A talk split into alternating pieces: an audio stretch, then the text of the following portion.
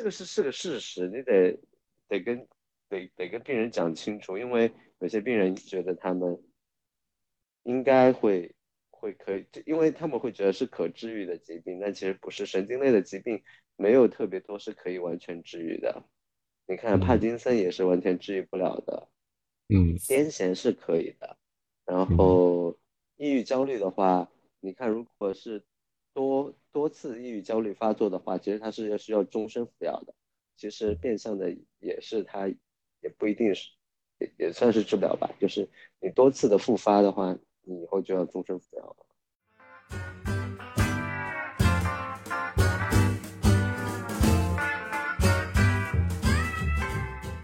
Hello，欢迎收听本期的心理播客节目啊！本期邀请小徐，嗯，来做客我们心理宿舍啊，想要邀请他从精神类药企的角度去聊一聊关于精神疾病的一些话题。那欢迎小徐。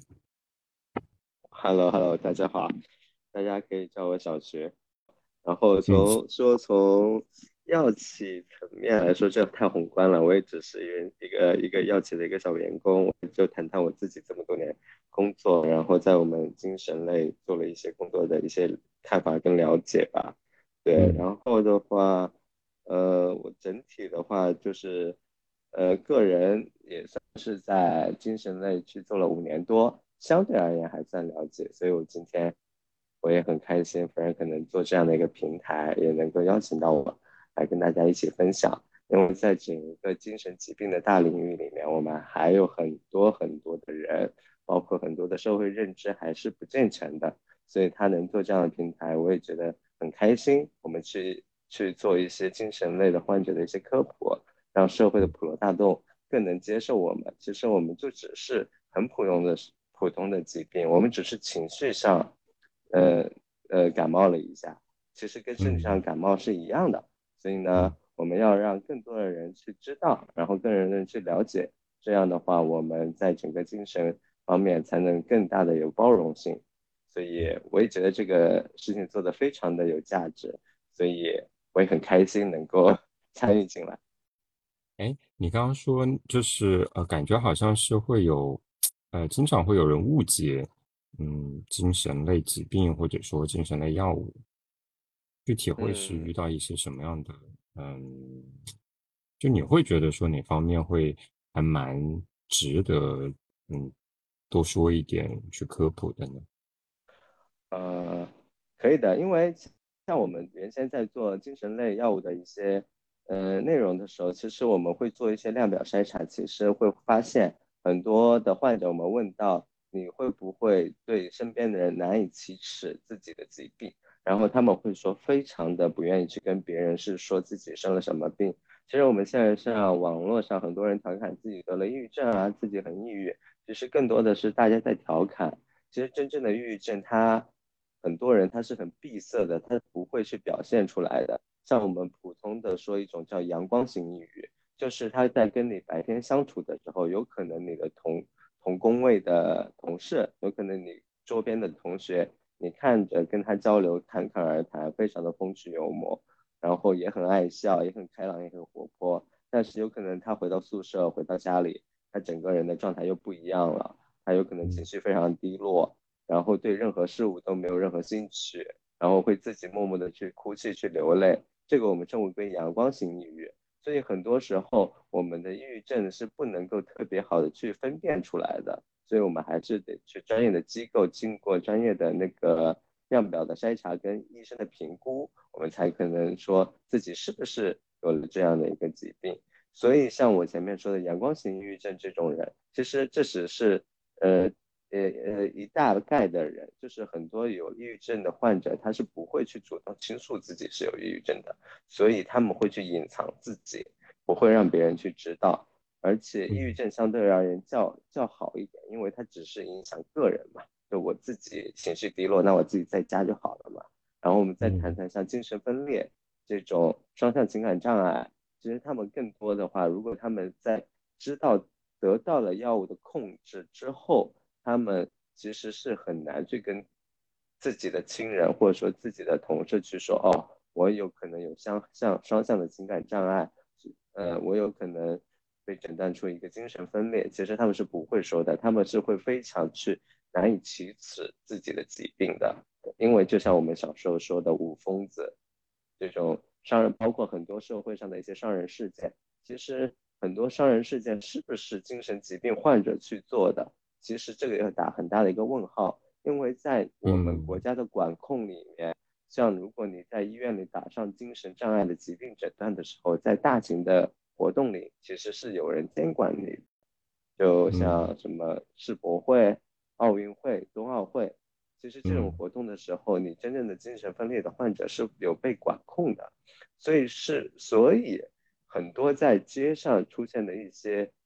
激越行为，是不是我们精神病患者？其实我们是要打问号的，但是。很多人就会把这样的问题扣在我们精神分裂的患者头上，致使我们在精神疾病这块的患者，他的那个病耻感会越来越重。其实这是一个社会问题，我们还是需要去正视这样的一个问题的，这样才是对我们整个精神疾病的患者来说是一个比较健全或者说向上的一个状态。这还是需要我们一起去做的做的事情，一起要去努力的方向。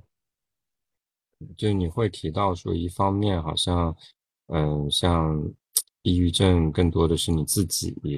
呃，如果你有病耻感，可能会呃隐瞒。另外，如果是精神分裂的话，你也会受到呃外在的一些呃约束啊，或者是一些客观的条件，会让你越来越加重可能本来就有的病耻感。所以大家会对于这一方面，就是越来越呃讳莫如深的感觉。对对对，会有的，大家，嗯，所以你也会希望说，呃，如果说有觉得说，呃，自己的精神啊什么之类的有一点问题，那我们要怎么办呢？嗯，其实我们还是鼓励大家，其实鼓励大家能够说出来的。像我们抑郁症，很多时候其实就是社会跟心理因素所导致的。就是我们如果能够及时，就像我们需要有人倾诉，有可能你的要好朋友在知道你生病之后，他多安慰安慰你，或者说多跟你去沟通，你的心情就会变好。有可能你在你有自杀冲动的那一刹那，然后你突然你的朋友打来了一个关键电话给你，有可能你的心情心情状态就不一样了。因为在整个抑郁症的治疗里面，我们不仅仅只靠药物治疗，我们还有一项就是心理咨询这一块。心理咨询其实。更多的还是在于调控我们的整个情绪状态。我们把我们自己能够更好，就是你纠结的事情，你现在难受的事情，我们分享出来，我们跟更多人去说一说，然后更大的去拓宽自己的内在，让更多人去了解我们，然后也让更多人去了解他们。所以这样的话，我们才能对整个治疗，对我们整个抑郁的一个情绪有更好的一个控制。所以呢，就是。说白了就是，第一就是要接受专业人士的治疗跟检查，第二呢就是我们要得到更多人的家庭的关爱，或者说朋友的关爱，或者说我们也要去适当的去去关爱他人，就是我们要双向的去奔赴，去去相互的去关收感关心感受对方。对的，像精神障碍的话，那我们现在所说的精神精神障碍以及双向情感障碍，其实这两个。就是更多，当他发病的时候，他其其实是无意识的，他是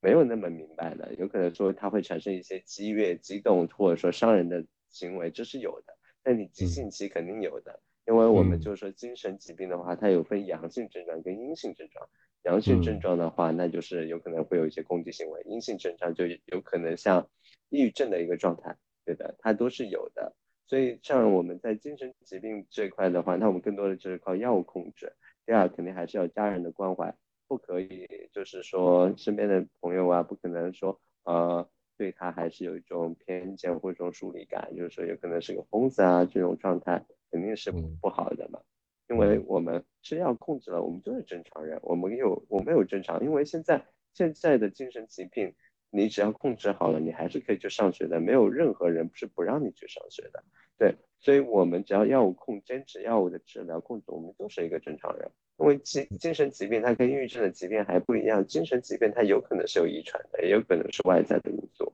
所以这个东西跟我们自身没有任何关系，我们也没有做错任何事情，我们只是呃感冒了，然后我们就吃点药，然后我们跟正常人是一样的。对的。所以的话，我们更多的就是要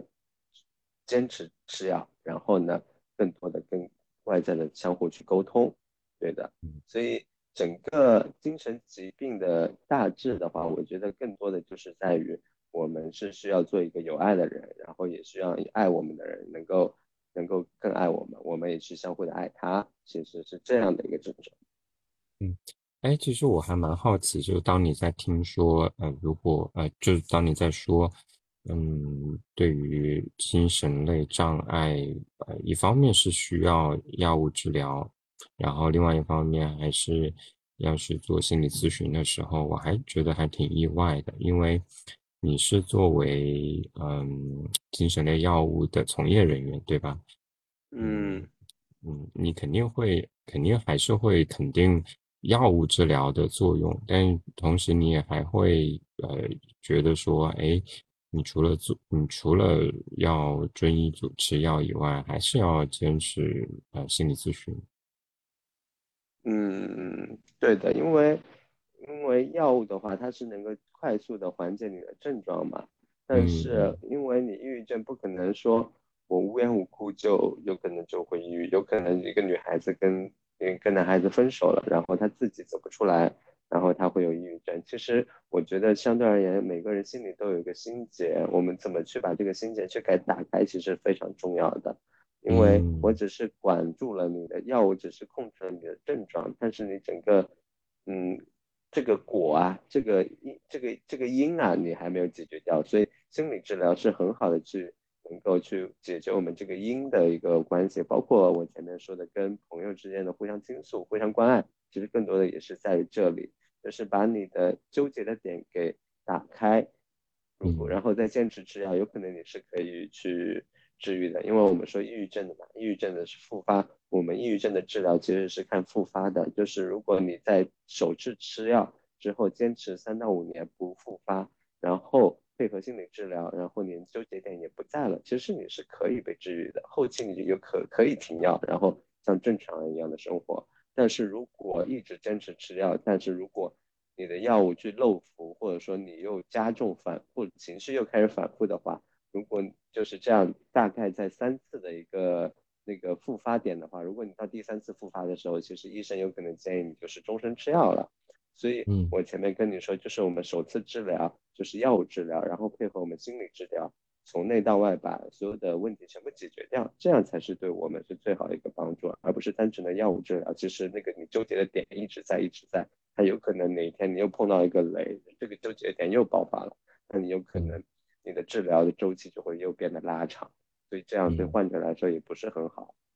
嗯，但通常来说，可能。呃，就是大部分人随意的去停药，也是会考虑到一个药物的副作用，所以，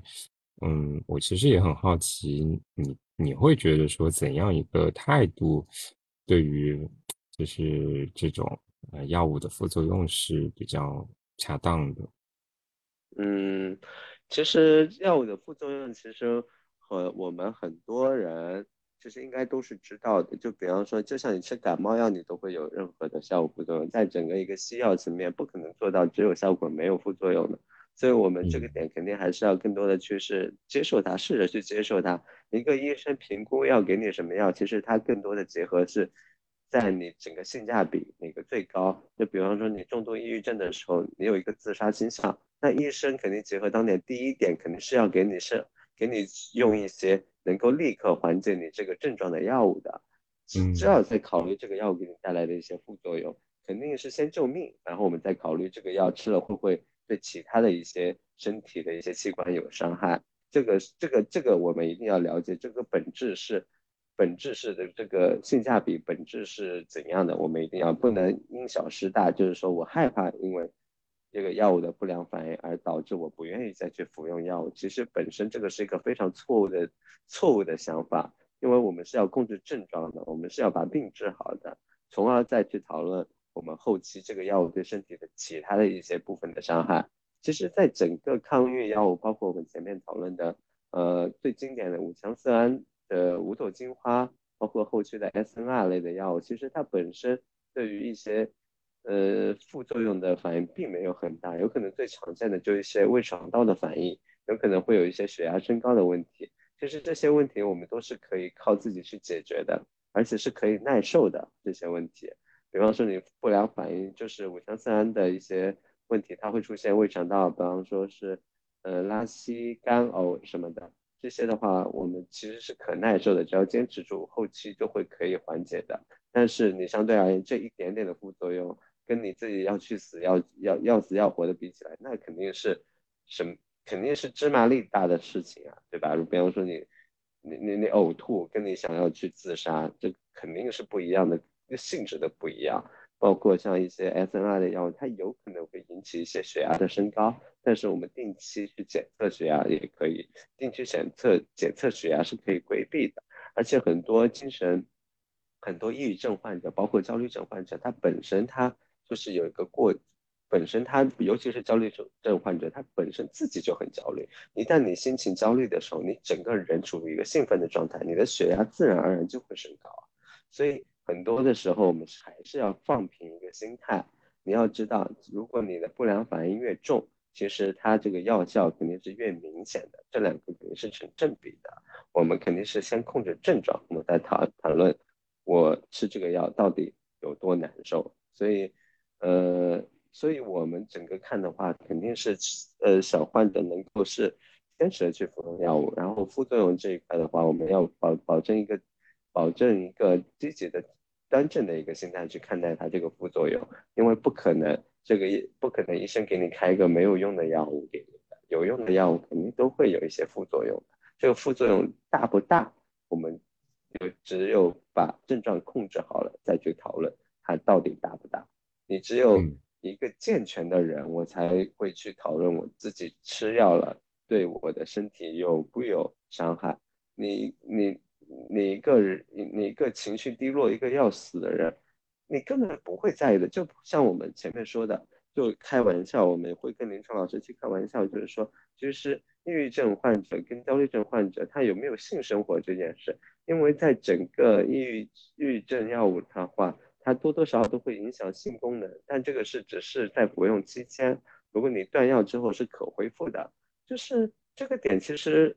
呃，我们会说中国人有点晦涩，就是不愿意去提及这个点。第一是中国人不愿意提，第二是的确从临床角度也没有必要去提。一个抑郁症的药物，一个在服用抑郁症的患者，他是不可能去关注到自己还有没有性生活、有没有性欲望这件事情的。他的整个点是在于情绪低落、要死要活的，他不可能关注这个点的。所以这个要这个不良反应对我们来说没有任何的一个一个问题。就像呢你跟一个抑郁症患者去讨论我没有性生活，其实没有任何作用。你只有跟一个正常的人去去讨论这个问题，他有没有这样的需求，这个才是一个比较合理的状态。所以说副作用这种东西嘛，我们都是我们都不要觉得是特别的。影响，其实我们治疗疾病才是最重要的一点。嗯，所以你刚刚提到一个还蛮有趣的例子，就是好像呃抑郁呃治疗抑郁类的药物好像会有一个降低性欲的副作用，但是 但是同时可能它对于症状来说，它本身对很多。呃，东西都丧失了兴趣，对，所以呃，相比于症状来说，这种副作用反而是感觉都微不足道了。对的，就是大概就是这么样的一个状态。嗯，但是你也提到了这个副作用，你你你你你说了一个比方，比方说呃，举了一些例子啊，就说那个有胃肠道的副作用，血压的升高。但是，一般的人会觉得说，哎，我吃这个精神类药物会不会伤我的脑子呀？就是类似这种，你你觉得是要怎么回应比较好？呃，首先就是精神类药物服用的话，它是，嗯，没有出没有明确证据说会特别对脑子脑脑功能有损伤的，因为在整个精神类服用药物，我们连呃脑脑功能都不会去去去说的去做的，对的，所以。就在这种关系上面，其实没有没有特别多的，这个不用太大的担心，因为从药理机制跟受体来说，对脑子这块的影响，好好没有的，对的，因为本身就是一个情绪，然后这跟脑内的多巴胺的传递跟五羟色胺传递有关的一个问题。其实我们是在治脑子，是治在治你的神经通路，对的，所以不会有影响的。对，嗯嗯，是。通常来说，什么脑功能损伤，好像大家会比较在意的是，呃，我的记忆力丧失了，或者是我的认我的思维好像减慢了，或者之类的。但是这方面好像没有。也其实并没有呃涉及到是吗？对，思维减慢这个没有的，或者是说，其实就好像你刚刚说的那个性生活的比方一样，就是抑郁的患者，他其实是本身他的呃思维就有点迟迟那个迟缓的，对他本身就有一个思维思维迟缓这件事情，嗯，所以就当你在说这些呃副作用的时候，我听下来就感觉我自己都会。好像变得没有那么的讳莫如深了，没有那么的担担心了。就嗯，对，那这这这这就是我们沟通的意义，不是吗？嗯，因为好像会瞎想，就是我我对这个是未知的，或者是呃，即便我知道医生是专业的，但是我还是觉得这个药是药三分毒，就是会瞎想这些东西。嗯。肯定就是说，肯定会有一些为什么？就是说，呃，这种观念其实在中国人的骨子里就是有的，因为我们在传统西医的，呃，整个方面来，呃，西医跟中医的区别来说，有可能就很多中国人我们会觉得吃中药有可能对自己的身体损伤没有没有什么特别需要特别大的损伤，而西药就会有一些很大的损伤。其实我们看，其实这是两种，嗯。就是两种诊疗模式不一样吧？你可以看一些很多的西药，它有非常长的说明书，尤其是进口药，它说明书做的非常的细，然后包括它的很多问题都会写，这万分之一、几万分之一的几发生的事件，它都会给你写上。这是为什么？这是基于我们有，就是西药它在做临床时，它它有庞大的病人群去支撑它的药物，所以说在几几百上千万的人。身上去用过的药，它才会写这么细。所以相对而言，我们去担心这个药物的不良反应，它就不，如果是非常严重的不良反应，它就不会上市。它 F 就是美国的药监局，它能够批准这个药物上市，那就说明它的不良呃副作用肯定小于它的治疗作用。对的。这个这个他才会认可这个药。如果真的是出现非常大的一个副作用，那那肯定是不可能去上市的。反观我们看中医的很多的说明书，其实它上面写着不详，对的，它它并没有列举一些它的东西。其实什么都没有，什么都没有，那不就等于什么都有？那也可以等于什么都没有。这个完全是靠我们自己个人的认知嘛。所以。很多人会觉得吃完药会伤身体，这件东西是肯定都会有伤身体，而且中医也不可能说中医它百分之百不伤身体，这是不可能的。其实大家心里都知道的，只是西医它写的写的更明确，让你可以看到，你看到你就会觉得这个是问题，就你看不到就觉得不是问题。所以从整个服用药物的角度出发，我们关注这个伤伤不伤身体这件事情，其实还是在关注于这个药到底能不能。有作用，或者说能不能救，能够帮助到我？其实能够帮助到我，那这个药就是一个好药。其实副作用没有让我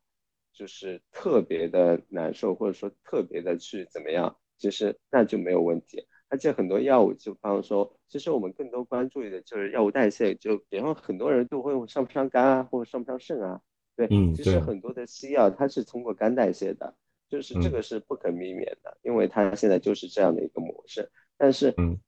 肝你肝的肝功这块你不要小看肝功，肝的功能肯定是很强大的，它是可以完全把这个代谢掉的。如果你不是服用特别多的肝功能的药物，其实对它不是，呃，特别多的经过肝肝功能代谢的药物，其实对本身来说身体没有特别大的伤害的。但是这个也是一个点，就是当我们在临床去用药去去去吃药的时候，就是。关心自己的肝功能，其实很多药物说明书上写会写对肝功是否有影响。如果有影响的话，其实就是像我们在说老人群体，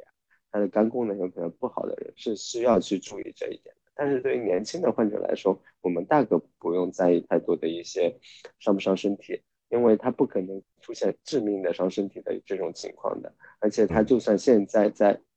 有一些不良反应，就比方说呕吐啊，然后一些胃肠道的不适啊，这些都是可耐受的。而且就算以后停药了，你也是可以恢复的，它不是会致残你的身体的。所以这个还大家还是得想清楚、拎清楚的。嗯。而且就是，如果你是去精神科去看医生，他给你开的时候，他其实也会根据他的嗯对药药理的和他自己临床经验，会跟你去规避一些，比方说，如果你有肝功能的损伤，那他会开配其他的药，类似这种。对这个，其实这一点有可能就是探讨到我们下面说，就是医药代表这个职业值不值得的的问题。嗯，因为很多事情的时候，就比方说我们现在说不良反应、不良事件的发生，其实这些都是呃医药代表去跟医生去沟通。就比方说我们这个药上市，他在临床做了一些多少例的调查，然后出现了最常出现的问题是什么？有可能这个药物出现头晕、嗜睡，然后肝功能异常。嗯，对的，所以你就会去跟医生说，在肝功能异常的患者里面，你避免要使用哪一类药物，然后建议你去使用哪一类药物。然后这个其实更多的就是在这样的，因为医因为中国的医生实在是太忙了，就是当他一旦去开始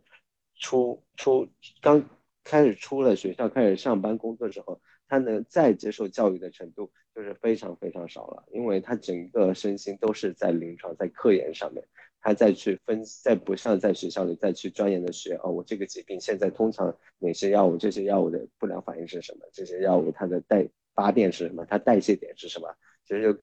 能他们不会再学了，所以很多时候是通过我们这种药企的工作人员去跟他们说现在的临床上的药物的一些事情。其实这个是非常非常有意义的一种工作，因为它是真正能够帮助到医生去解决到解决到很多患者的一些问题的。嗯，你刚刚说的就是呃，医生因为工作太忙了，并没有时间去。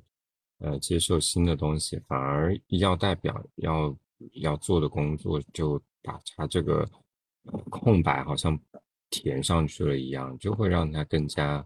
呃便捷的去知道说这个药是有哪你有哪些哪些，是这个意思吗？嗯，这只是一方面，对的。嗯，那还有呢？嗯。就是医生的话，首先就是，呃，像像我们做的这种东工作，有可能原先在做呃医药代表工作的时候，更多的是就是跟医生交流嘛。我们首先要从药品，就是说从药品它的疗效、它的作用出发，然后在它的不良反应，然后它的处理不良反应，然后整个疾病的发展，我们都要去跟他说的，因为有可能我们是从。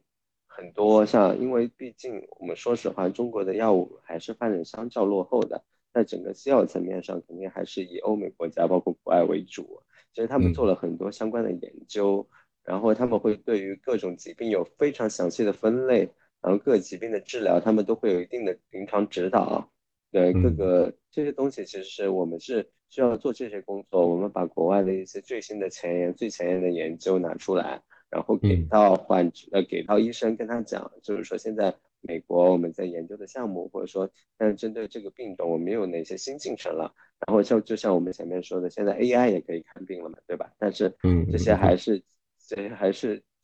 局局限于在一些美，就是欧美人的手里嘛，对吧？就是这些东西我们要跟大家传递，对吧？就是说远，就比如这些东西我们要跟医生说，如果 AI 的话是怎么怎么叭叭叭，然后就药物。我们也是回到药物本身上面，也是。这个药物，就比方说很多医就我举个例子好了，就是舍曲林，我不知道，这是非常经典的一个药物，嗯，应该很多患者或很多患者应该也是吃过这个药的。舍曲林这个药物，它的安全性跟它的疗效是非常的好的，它在全球卖的是第一大的抑郁症药，全球处方量第一大的抗抑郁药，它它是非常好的，但是这个点就是。这个点我们就是很多它上市什么的，因为它非常老的药了，它已经上市很久了。我们医生可能相对而言了解，但是我不知道，就是有些患者有没有注意看，因为舍曲林它的不良反应里面有一个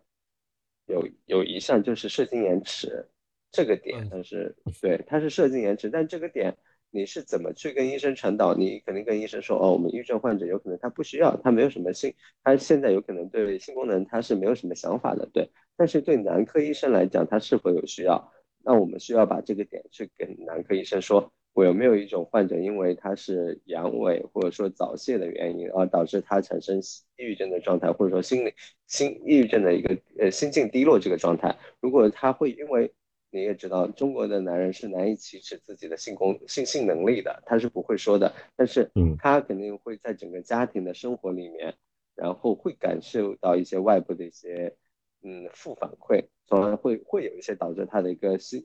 心情低落，然后又会出现一种抑抑郁的状态。他不可能打，他应该算不上抑郁症，但他有可能会出现一种抑郁的状态。那我们这时候我们就跟医生说，哎，我们这个产品。它好像有一个不良反应是射精延迟，它是可以解决这部分的一些患这些患者的一些需求，而且它也是一个抗抑郁药，它能够提高我们抑郁症患抑郁症患者的一个心心理的一个呃心提高心理的一个建设嘛，对吧？那我们是不是这部分患者，我们就可以跟这个这部分医生说，哎，我们可以可以尝试给这些患者看看，用这种药能不能解决他现在这个治疗的需求？嗯嗯，对，这这。这这这个事情就很好的就解决了。我们说医药代表到底是做什么事情的？就是这种，我们把一个药物它，我们把一个药物揉碎了、剥开了，它各个的成分、各个的受体，它适用于什么样的一个患者？我们把它细分，然后给到各个患者，让各个医生能够更精确、更准确的去给到相应的患者更更具体、更个性化的一个治疗，而不是统一的抑郁症都是一个药，一个药打天下。不是的，我们所有的人他的个体是有差异的，每个人的需求、治疗需求也是不一样的。我们要把更多的选择去给到医生，医生把这些选择去给到更符合他的一个患者这个身上去。对，嗯，所以好像就是呃，抑如果说是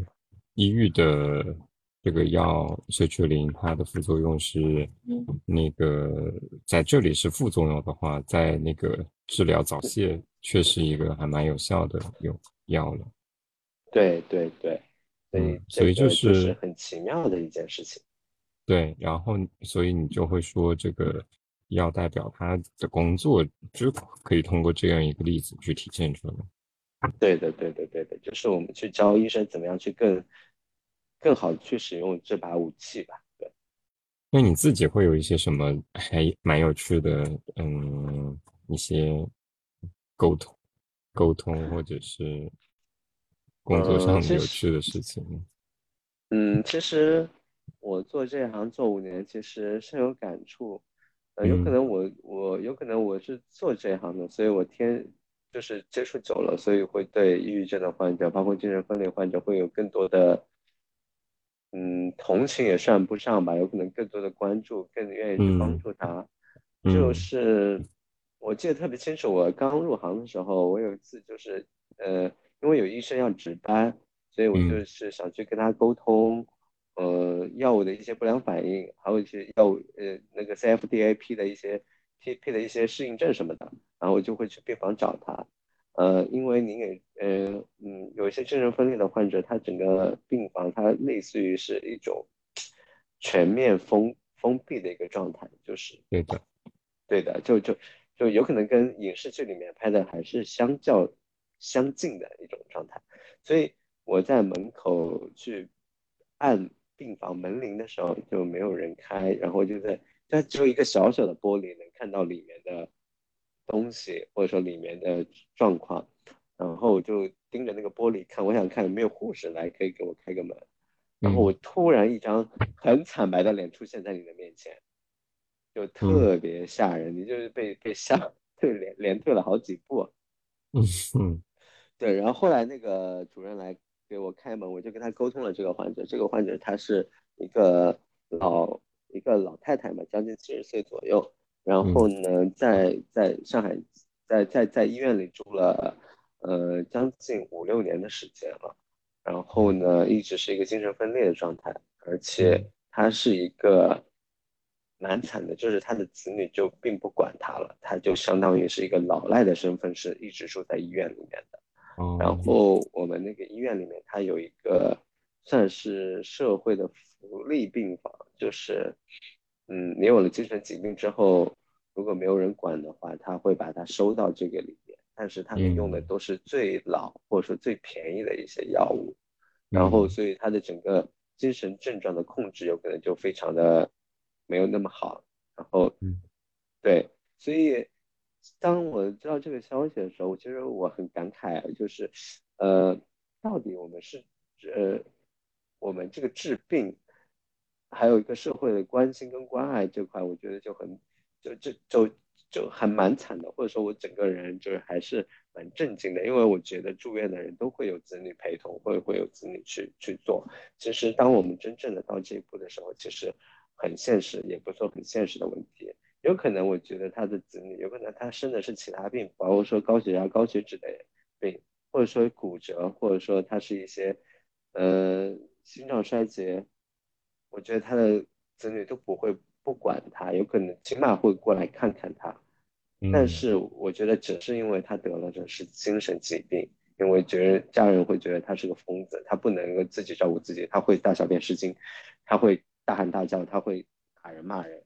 所以有可能他就他的子女也就不管他了。所以这有可能当时我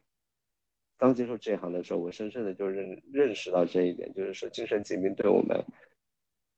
患者的伤害尤其的大，他有可能，他真的有可能，他已经很好的管住自己了，他不让他自不让自己乱跑，但是社会来的伤害会远远比他自己对他人的伤害要要要要强很多，所以那时候我那时候我们去做这件工作的时候，我就希望就是说能提供更前沿的药物，或者说更好的药物，更性价比更高的药物去去去给到医生去。去去选择能够去解决这一部分人病人的一个问题，所以我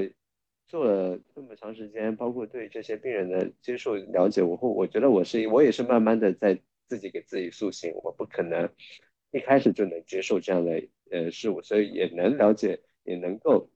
理解其他的普罗大众对对我们这样的一个看看法嘛，所以嗯呃当时。我我当时也就是这么想的，后来就是也是希望去这么去做做做沟通。后来你会发现，你跟他们沟通多了，你会发现他们是其实就是个老小孩。当他们不发作的时候，他们会跟你说很多天马行空的东西，然后自己自己是开飞机的，或者说自己是怎么样。其实他们就是个老小孩，他们会画画。然后原先我们的医院他也会去做义诊，会把精神患者画的画呀。拿出来跟大家去分享，去了解。其实慢慢的也开始接受，就是说，其实大家都是很普通的人，都是只是生病而已。其实他们也会很可爱。相对而言，跟抑郁症患者的接触不是很多。抑郁症患者就是 就是独自默默的在家里哭泣。但有可能精神分裂的患者，他需要在病房里跟医生、跟患者、跟医生去沟通，或者说跟我们去沟通。所以慢慢的就觉得，其实他们本身还是。值得被疼爱的一群人，只是我们现在还是不太了解他们而已。嗯，对，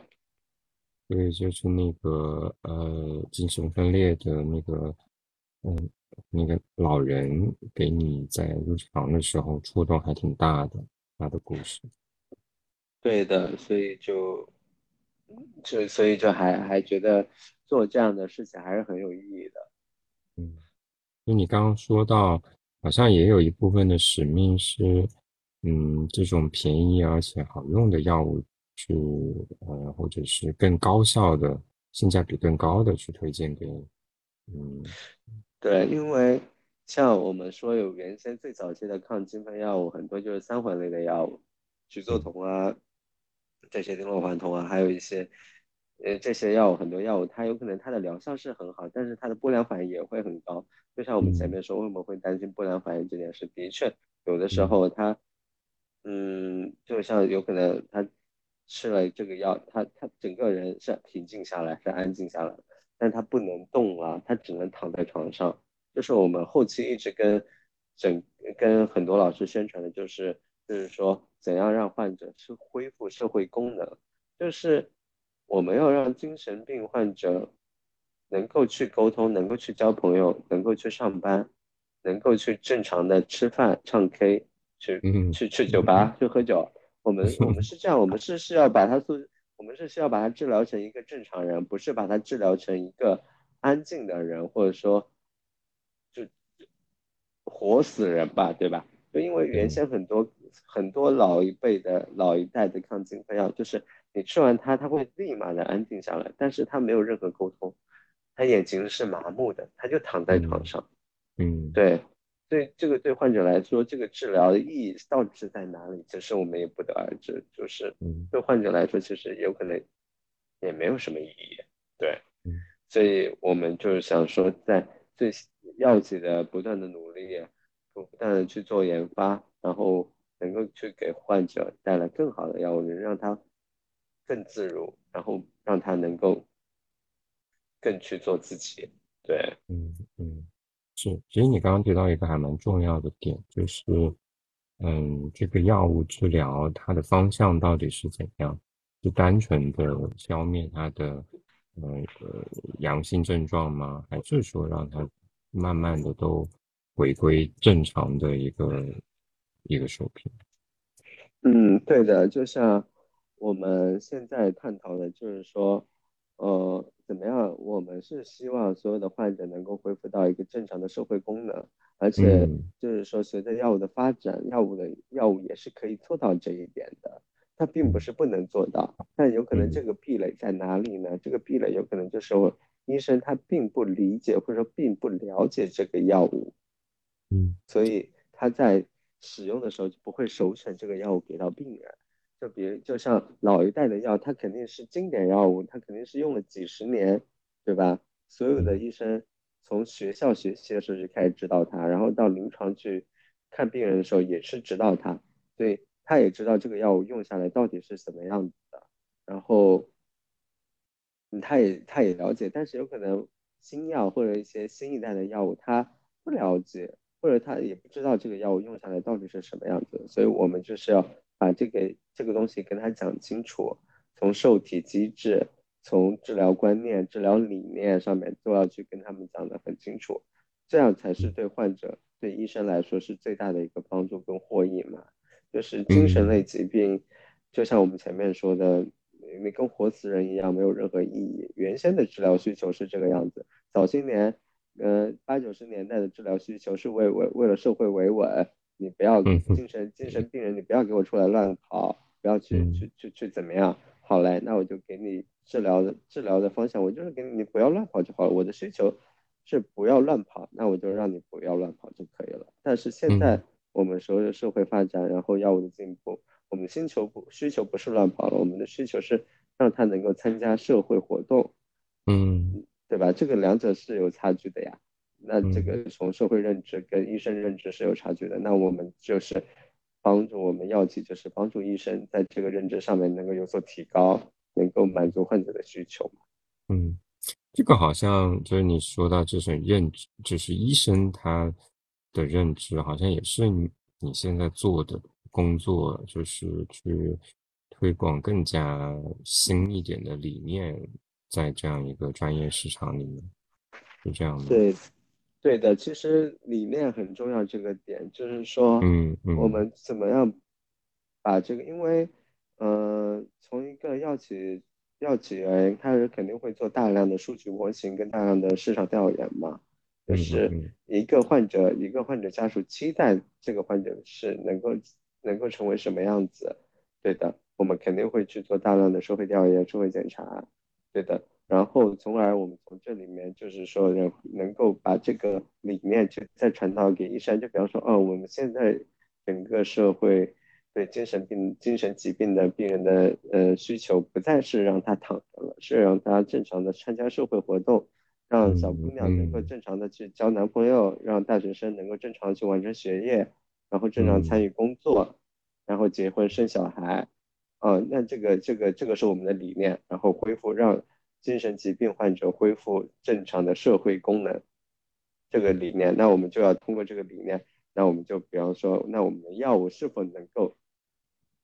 能够完成这个理念？那我们就要从药物本身、药物的受体机制，然后药物吃完的不良反应，然后药物使用后的一些状况，对吧？然后我们再结合起来，然后 link 到上面所说的理念上面去，那我们就给他说啊，有可能我们这个药物它对认知的功能它不会有损伤，而且能够帮助认知认知认知的改善。然后我们就会说认知的，然后就会说认知的几个点是从哪里来？有可能就是学习、行为，然后语言，对吧？然后哦，那我们这个药物的受体里面，哎，对这方面没有影响，甚至有所帮助。他，只要改变改善了他的认知，他就能恢复社会功能了。哎，那我们这个药刚好有这部分的一个作用啊，那我就要跟医生去说了，我说这个药不改变认知，还能提高他的认知行为。嗯，然后您您您您让他使用了这个药，或者说患者在使用这个药的时候，他会康复之，他会慢慢的康复，然后去去去做更多的事，能够继续去做病前病前的事情。我有可能原先是打球的运动员，我现在还可以去打球。这个这个是整个需求跟理念的一个状态，我们需要把这个理念给到医生，然后这也是更好的去为患者去做服务嘛。嗯，哎，但你说的这些都是还蛮。就是蛮容易接受的理念呀，就感觉是还挺挺正的一些观点。那你自己会在这个过程中遇到什么困难吗？其实相对而言，嗯，我们在听这种问题的时候，不是会觉得，哎，这个很好接受啊，这个对啊，是为了为了患者去做事，而且也也很棒啊。那如果，呃。对的，这个是这个我们说是这样说的，但其实你要知道，人是有一个不能说是惰性吧，人是有一个行为习惯的。对，当你当你形成一定塑形习惯的时候，他接受外部事物是否能不能这么快的去接受，其实他是不一定的。嗯，对，这个是一个行为习惯的问题。医生也不是说他不想让患者吃更好的药物，或者说让患者去使用更高质量的药物。那他也不可能这么想的，就是他下意识的行为习惯，他会决定，因为有可能一位医生到五十岁了，他在整个人生的一半，二十五、三十年之前，都从书本上接受的教育，跟自己的临床取得的一些结成就来言，他就他就觉得这个药，他原先使用的药物就是就就是好的，就是能解决问题的，他他他他不是不想用，他只是他整个行为习惯已经塑形了。我们更多，所以这时候为什么需要去销售？需要销售的点就是在于，我们是让他的行为习惯能够在，呃，在慢慢的日积月累中，然后能够有所改变。然后我们销售更多的就是在，在我们给他这个理念，然后让销售去把这个理念更好传达给他，然后能让他慢慢的去接受。一遍不行，我们就两遍、三遍。跟一个人讲一件事物的话，最少要讲七遍的，他才能够知道或者他能接受。对，所以有可能像我们说，哎，这个理念很简单，听一下，我们很多人都可以去做到。其实不是的，很多事情还是有一定的习惯性在里面的。嗯嗯，看上去、听上去还挺挺简单的，但其实你要去做改变，与之前原先的习惯去。做调整其实蛮难的，这可能会觉得是你，你你会觉得说是去影响到一个人难的部分，可能，嗯，可能一个医生他习惯性的去开这几个几个药，然后，嗯，对，他有那种习惯了，我觉得他其实会会会不是那么感觉到舒服。如果说是面对新的呃前沿的东西。是是的，是的，就是所以所以这个就是药企的代表销售的价值嘛，就是有可能就在这里。嗯，哎，那你那你会有感觉到就是在这样一个精神类药物市场，嗯，这样的环境好吗？就是政策呀，就是嗯嗯呃。其实这个国家大政策的话，嗯，其实跟精神疾病没有什么特别大的关系。精神疾病的管控的确是的，因为很多苯二氮卓类的药物，包括一些，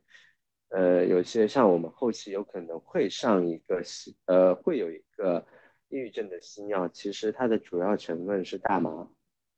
对，哎，所以我有听，我，我有我有了解，嗯嗯嗯，对对对对，所以你说这种事情。要不要管？那肯定是要管的呀。对，就是肯定要限制你的处方处方量啊，这些其实我觉得这个是没什么问题，因为有些病人会觉得，因为是一个慢病嘛，长期要吃药，他每每个月都要过来配，他会觉得很麻烦。但是这个没办法，因为，嗯，防微杜渐嘛，这肯定还是要替，肯定还是需要去做管控。其实更多的现在国家在做的一个事情就是，嗯，大量采购，我不知道很多。呃，有可能很多患者他不一定了解，但是我觉得，呃，可以有必要的去科普一下，因为我也跟我很多身边的朋友会去讲这件事情，就是其实这件事情它是仿照于欧洲国家的，对的，就是鼓励国家自己用自己的仿制药，嗯，其实这个大方向肯定是没有没有问题的，因为在如果是一个仿制药的话，它肯定成本就不会更高嘛，对吧？它没有研成没有研发成本，但相对而言只有生产成本，它就不会特别高。然后相当于给到患者的话，它的呃价格肯定会很便宜，嗯，所以国家的初衷出发是这个点，所以我们国家也实行了这个大量采购问题。这个大量采购问题是怎样的呢？就是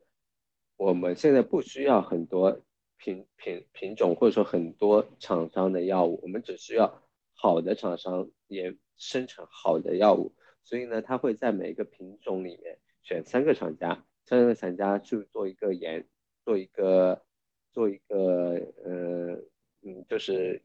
呃对比吧，就是语言要对比，他们会做这样的一个一个比较，就是说你生产的药物，然后跟原研药的对比，就是我们所称的一致性评价，就是这个仿制药跟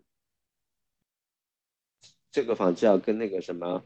跟原研药是没有任何差别的，从疗效跟不良反应上面来说，对的，然后呢？之后，在政府就会跟这家厂商说，好，那你就是把这个价格要降得非常的低，然后我保证你全年你用多少量，就是以量换价嘛，对，嗯嗯，然后可以的，然后这个这个可以的，就比如就这个我觉得政策是可以去落落地，而且已经落地了啊，就就现在很多患者手上买的那个上面有一个打勾的一致性评价的那个盒上有这个 logo 的，这个这个都是。通过国家的审定跟评定的，嗯嗯，所以但是这个点就在这里，这个一致性评价到底是怎么做的，就嗯就就就不得而知。现在就是我们从市场反馈，很多药物的产品，它的那个一致性评价它非常大，它跟原研药物差距特别大，所以导致很多患者他会出现一个复燃复发的状态。尤其在精神疾病，我们前面也科普了，说精神疾病的复发其实挺要命的啊。就是如果多次复发是要终身服药的，所以我们肯定是鼓励不要复发，对，鼓励患者坚持服药，不要复发嘛。但是很多因为药品的这个政策的影响，所导致他的疾病会有所复发，因为他这个一致性评价做完之后，虽然从官方上说是一样的，但是从临床上跟患者的反馈来说，有很多药物是有非常大的差别的，所以。所以不是我说，不是因为我是做做做药的，反正我家人生病，包括我自己生病，我肯定是买原研药，会自费我也要去去买原研药的。这个点，嗯，有可能跟大政策相反吧，但是我觉得就是，嗯，身体健康最重要嘛，对吧？如果有这个经济条件，我觉得还是，还还是为自己多想一点好了。嗯，而且或者是或者是你知道，其实虽然是有一个这样的把关，叫做仿仿制药的一致性评价这样一个标准在，但是其实你好像也知道这个里面这水也蛮深的。是，嗯，对，因为今天我们也是实话实说，所以这个 有可能有可能是相对来较敏感的，但是嗯，我觉得这个其实很多患者如果吃过药，或者说。其实大家多多少少都心里都都是知道的，对的，嗯，所以就是，尤其我们精神疾病比较特殊，所以我还是觉得有有，嗯，有能力的患者还是能够自己去去去去服去去买一下这种原研的药物比较好一点。嗯，了解。哎，其实我有我我我在门诊也有看到，嗯，就可能是某一个阶段那个。嗯，精神卫生中心他他他要开药嘛？说哦，那个呃，原因药暂时没有，然后可能要到下个下个月，或者是要再过几个。那现在没有了的话，就暂时先用啊国产的药去代替一下。其实这个过程中好像也会存在一些风险。对，呃，也会有风险的，因为大家的个体差异，然后有些会对药物会比较敏感，嗯对的，所以他如果他在换药使用的作用，肯定会出现一些问题的。呃，嗯。就如果肯定会有一些问题，对的。哎，不过我是听，就是嗯，有一些医生还是会说啊，他们的成分是一样的，就是嗯对啊，嗯，化学，成分都一样，然对的。后好像这样子去去去跟那个患者去说，嗯，因为患者相对而言他不不是专业人士嘛，就是嗯。所有的仿照成分肯定都是一样的，因为成分嗯是可以嗯仿的，但嗯是工艺是不可以仿的，就是我们说的专利保护期，它是在成分的专利保护期，就是比方说它的工艺合成物是不一样的，有可能就是一个胶囊剂，它的合成就是这有可能复方剂就是两个不同的化合物，它把它放到一起去，这是一个复方，但是这个复嗯方的合成剂是怎么样的？其实。嗯，它这个是仿不了的，包括它有一些，就比方说缓释片跟平片这种东西，其实也是不一样的。嗯所以嗯很多时候有可能不是药物这个这个化合物对你没有用，有可能是它整个整个整个工艺或者说整个药品吧，有可能它就是对你是呃是是没有用的，但是有可能你吃阿莫西林。嗯，你是有用的，但是吃进口的有可能有用，吃原研的有没有用？它有可能就在于一些工艺上面的东西不一样。对的，嗯嗯所以美国做这个呃质量，美国做这个那个政策的时候，其实嗯，欧洲国家的话，它本身它的一个纺织品的工艺就很好，它跟原研产品是能做到一比一的对比的，所嗯以相对而言做起来就相对而言对患者来说也是有益的，因为整个价格就省下来了嘛。但是有可能我们的工艺还没有那么成熟，所以还是会有一些出入的。嗯嗯。所以就是说，他可能就是国家去推推行这个，嗯，一致性评价，然后推行仿制药，其实它也有它的收益，呃的考量。但是落实到嗯个人，尤其你说落实到自己自己的家人呀、自己的身体，其实会去考量说，那我如果有条件，还是嗯选择原因药会比较好一点。好像因嗯。为你好像知道说，嗯，这个公益其实是没办法保证的。对的，因为国家的嘛，那这个医药就都大家都是从医保里嘛，现在医保又没钱了呀，你这样做的话，医保可以省钱呀。又是一句大实话。是的，嗯就是这些道理呀。嗯，所以呃，所以我也会看到说，好像呃蛮多那个嗯老百姓去到嗯精卫去拿药的时候，其实还蛮便宜的，不是那不是很贵的。几块钱，我们那时候看二甲双胍就是一个治糖尿病的药，嗯几毛钱一片，他连一瓶水的钱都没有。我我我在想，一瓶矿泉水都要一块钱，你一嗯片药你得几毛钱？嗯嗯，对，是是是是是是很待考究，因为你你从这这个药物的成本来说吧，比如一个企业研发吧，就算再呃不谈研发就谈生产吧，再便宜或者说再怎么样，你一一盒药生产下来，你流水线走一遭，这个人工成本不止几毛钱了吧？然后你再嗯走发货，然后你再发货再包装，然后再到药店，运输的成本呢？生产成本、运输成本折合下来到一盒药上面就几毛钱，我觉得这得这得多便宜啊！这这对你说你说那个滴露那个矿泉水一块钱一瓶，它的它它它的成本，它水应该是不要成本的吧？它就它就一个包装跟一个运输呀。所以所以你会觉得说有点不太可思议，是吗？对，我当时刚执行的时候，我觉得真的太不可思议了，这种东西它连一瓶水的价格都不到。嗯嗯，毕竟是药嘛，毕竟是生病了嘛，这不是不是其他的呀。这个，而且我们这种很多这种西药，它都是治疗药物，它不是添加药物，不是那种保肝保肾这种保健品呀，它是它是有治疗需求的呀。嗯或者是从某一个呃，从另外一方面来说，其实嗯，对于大部分人来说，好像嗯，从药物价格看，精神类疾病似乎也没有那么可怕。呃，就是说，虽然它可能不能完全的根治你的疾病，它呃某种程度只能是延缓这个病情或者是维持，但是它的那嗯，个你要花的成你要花的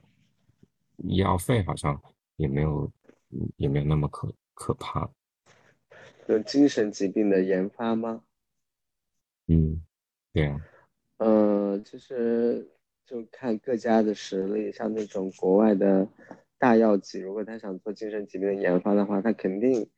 还是想要突破新的点的。所以在在在老药就称不上研发了，老药只能算仿制，对吧？如果真的研发，肯定是要从新的受体机制或新的靶点去做一些研究，其实还是很耗钱的。这个它不是说我生的病越重的药，它的研发成本越高，不是说我癌症的药研发成本就越高，啊，有可能抑郁症的成本就低，其实不是这样的，就是有可能它其实药物的研发都是一样的，成本有可能都是很高的，只是从收益方面来说，有可能是嗯不一样的而已。对。嗯嗯，而且像精神疾病的，而且药物管控这么，其实我们会跟很多患者去说，像我们现在中国是高血压大国，很多人几乎都会有高血压，老年人肯定人人都有，而且现在高血嗯压都偏年轻化了，很多年轻人也会有。就是嗯嗯当你知道你得高血压的时候，你会觉得自己无所谓，只要坚持，你也知道坚持服药就行了，对吧？血压是可以嗯控制的，天天吃血压药，大不了天天吃血压药呗。就是嗯很很云淡风轻。当当我们知道我们自己得了呃精神分裂、得了抑郁症、焦虑症、老年痴呆、帕金森病的时候，我们就会觉得非常紧张，觉得天都塌了，觉得这个一辈子就得吃药。其实它跟高血压一样呀，高血压、高高血压、糖尿病其实一样的呀，只要坚持服药，我就没有什么问题了。嗯，是，对啊，其实这就就很很平常的一种状态，只是大家对疾病的认知的不一样。这是为什么？因为高血压的整个疾病的认知，大家宣传的很广泛，从上面的三甲医院到乡镇的区乡乡镇的卫生所，所有的人都知道高血压，所有的医生也都知道高血压，所以嗯大家会觉得非常普遍的一个疾病。但是有可能像其他这些疾病，我社会宣传的少，然后科普的少。所以大家对疾病还是有一些墨色的，所以才会导致很多很多患者得了这个病，他不接受，不愿意吃药，不愿意治疗。对，嗯。是的，所以你刚刚也说到一个，就是终身服药的这样一个，嗯，误解也好，或者是嗯不合理的认知。对，而且像这种终身服药的药物，呃，在在在另一个副反应上面去，如果它会有非常大的副反应的话，它是批不了的，因为这种慢病，它的确是要一直吃的。长期吃药的话，它的安全性肯定比你短期速成的药物要好很多的。你嗯看，肿瘤药物的副反应那么大，对吧？我们也不跟肿瘤药物比了，就就就看其他一种这种慢病的，像高血压、高血脂嗯这些嗯药物，这也都是慢病呀。它它的副反应，大家也没有过多的去关注，对不对？其实你要知道，如果真的是长期服用的药物，它的副反应不可能太大的，它不可能造成太大的身体伤害的。这个认知肯定是成，这肯定跟是成正比的这个东西。嗯，呃，因为现在整个呃抗抑郁药的话，大概的起始起起始的有效是在两周，对的，有可能，但很多病人呢，就是是是这样的，因为很多病人的就是不愿意服用一个点是在于我的不良反应先上来了，但我的症状没有改善，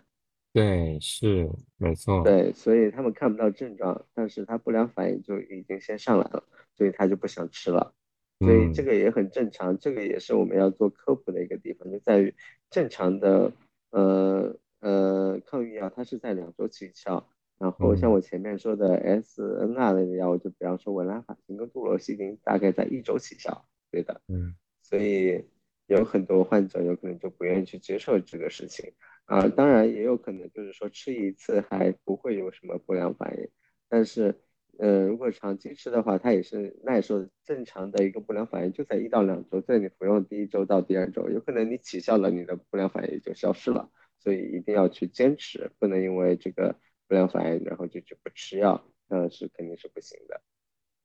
工作压力大，会不会想说啊，我要正，我要使用镇定类的，或者是嗯。对，其实最大的工作压力大，有可能就表示呃那个那个表现在于失眠。失眠的话，我们会说有两个，一个是深度睡眠，还有一个就是入睡，就是大概说你多长时间入睡嘛，对的。嗯。所以很多患者出现这种问题，可以就短期服用一些安眠药物，然后多做运动嘛，因为我们说嘛，就是要保持心情开朗，多做运动嘛，就像你。白天如果运动的话，你晚上肯定比较累，肯定很快也就睡着了。对，主要还是情绪调节，压力大这个会出现很多问题的。因为很多门诊它不单单表现于睡眠不好，它还有会有一些疼疼痛、头痛啊什么的，其实都会有发生。其实它有可能你身体没有任何毛病，有可能检查一圈你身体没有任何毛病，就是因为你情绪的问题导致了现在这个睡眠，包括头疼、头痛、眩晕这些症状。对，所以就是心情的自我调节还是蛮重要的。嗯，好呀，那是不是我们也差不多也快到结尾的部分了？好的呀，好的呀，就非常感谢小徐来呃分享一次，就从你自己的专业。和职业的角度去分呃去分享很多关于精神疾病的看法，然后呃药物的一些嗯就是行业内幕，以及你自己的一些观点，我觉得都特别棒。嗯，那也是也谢谢你，我觉得你这个做的还是很有意义的，嗯，一个科普性的性质，对的。希望能够帮助到更多的人吧。嗯，我觉得就是我我感受还蛮深的，一个是当你在说一些药物的，就是尤其是呃嗯比较常见的精神类药物的副作用的时候，嗯，我会觉得肯定会解答很多人的一些嗯澄清很多人的误解。然后另外一方面是这个嗯那个医药代表。就总觉得好像以前是会有一点，你你去医院会看到说啊，要要带表情勿入内之类的，感觉还是不是会会会挺常被误解的。但是当你在说它的一个嗯价值的时候，我觉得也是其实是挺令人尊重的一个职业，一个一个生态位的感觉，嗯。本次的呃节目就到这里，大家拜拜。好，谢谢，拜拜，拜拜。